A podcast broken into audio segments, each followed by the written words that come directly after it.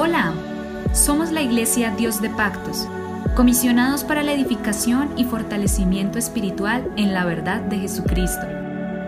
Encuentra más información y contáctanos a través de Facebook, Instagram y YouTube como arroba IPUIC Dios de Pactos, IPUIC Dios de Pactos.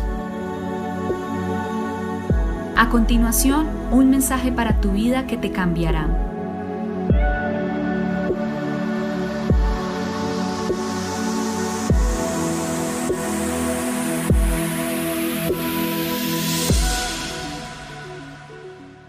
Señor Jesucristo los bendiga.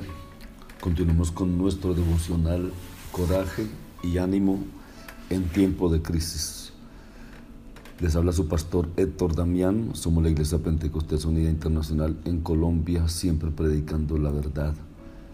No queremos a ningún momento hacer algo diferente más que predicar y tratar de ayudar y bendecir su vida espiritual para que el crecimiento vaya teniendo a medida que va avanzando el tiempo sea adecuado a ese mismo tiempo.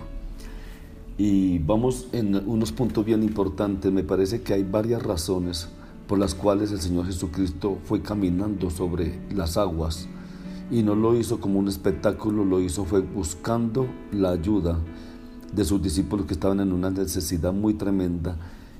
Entonces la primera razón es que el Señor los vio en una situación de gran necesidad, de gran apremio, una situación difícil, complicada, estaban en medio de la tormenta, estaban cansados, fatigados de tanto remar toda la noche, el viento les era contrario, el mar amenazaba con despedazar la barca, en otras palabras, estaban a punto de morir.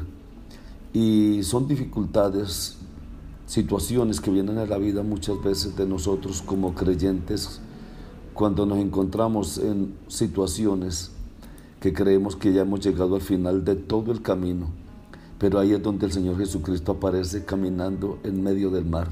Recordemos que no todos los discípulos eran pescadores, los que eran tal vez hombres de tierra adentro, hacía rato que deseaban poder volver a la orilla y pisar tierra firme. De igual modo, sabemos que en las tormentas y dificultades de nuestra vida, el Señor Jesús está dispuesto a venir a socorrernos y es lo que confiamos siempre. Dice la palabra del Señor que los ojos de Jehová están sobre los justos, sus oídos están atentos a su clamor. En el verso 19 dice, muchos son los males del justo, pero de todos ellos lo librará Jehová. El segundo lugar, caminar sobre el mar, era el camino más corto, más rápido para poder llegar a sus discípulos el mismo Salmo nos dice, clamaron los justos y Jehová los oyó y lo libró de todas sus angustias. Cercano está Jehová los quebrantados de corazón y salva los contritos de espíritu.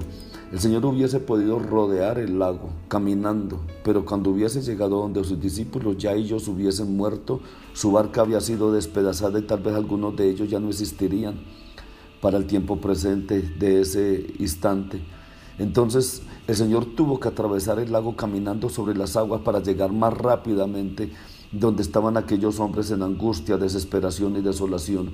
Dios tendrá que hacer y ha hecho muchas veces cosas para beneficiarnos, para ayudarnos. Ha hecho muchas cosas para lograr socorrernos y extender su mano de misericordia, de amor y de gracia para nosotros en nuestras vidas. Él se ha tenido que atravesar, lo ha hecho pero siempre Dios ha estado presente. El tercer lugar nos dice el Evangelio que quería precederlos o adelantárseles, o sea, ir delante de ellos. No solamente el Señor quería llegar donde estaban sus discípulos, sino quería ir delante de la embarcación. ¿Para qué quería ir delante de la embarcación? Es la pregunta que surge en estos momentos. ¿Por qué adelantárseles en lugar de subir a la barca y darles seguridad?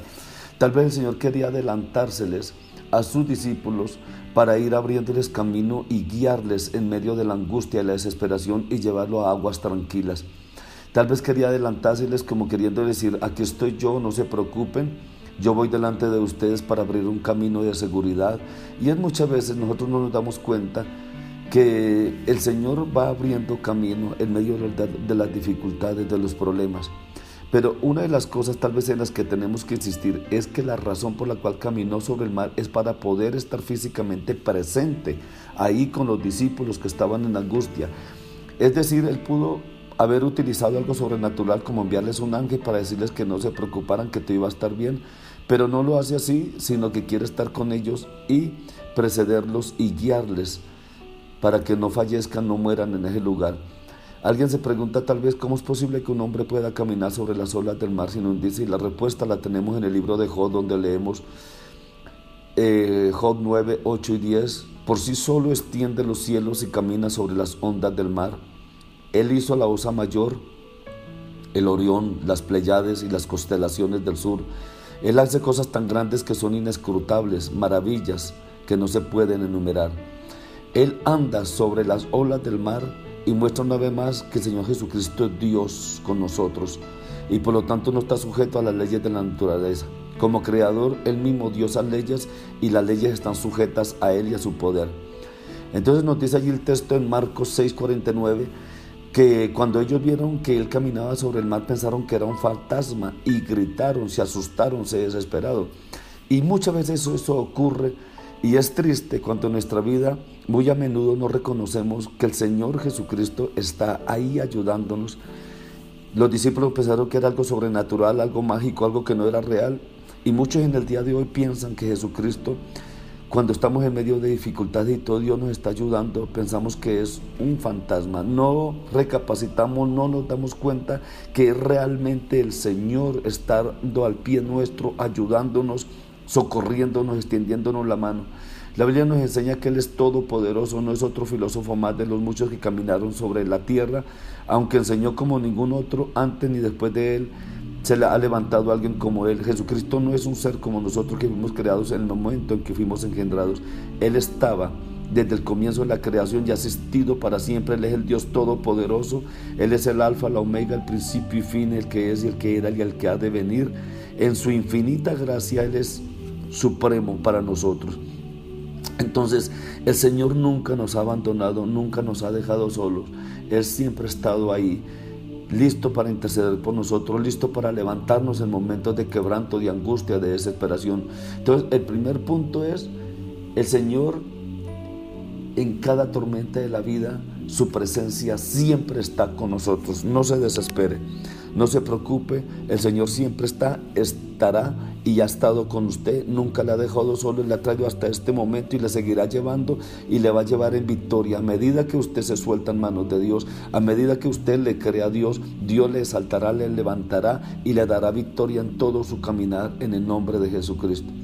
Mi pasos dejo, mi pasos doy yo no la doy como el mundo la da. No se turbe vuestro corazón ni tenga miedo. Confiamos en el Señor Jesucristo. Él guardará en completa paz a aquel cuyo pensamiento en Él persevera. Dios les bendiga. Les habló su pastor Héctor Damián. Somos la Iglesia Pentecostés Unida Internacional, siempre predicando la verdad. Ánimo, no decaiga, sosténgase, manténgase. Dios conoce su tristeza, conoce sus lágrimas, conoce su dolor conoce el momento tan difícil por el que está pasando y nunca le ha dejado solo ni le dejará solo. Le levantará y le sostendrá hasta tener una victoria total en el nombre de Jesucristo. Bendiciones.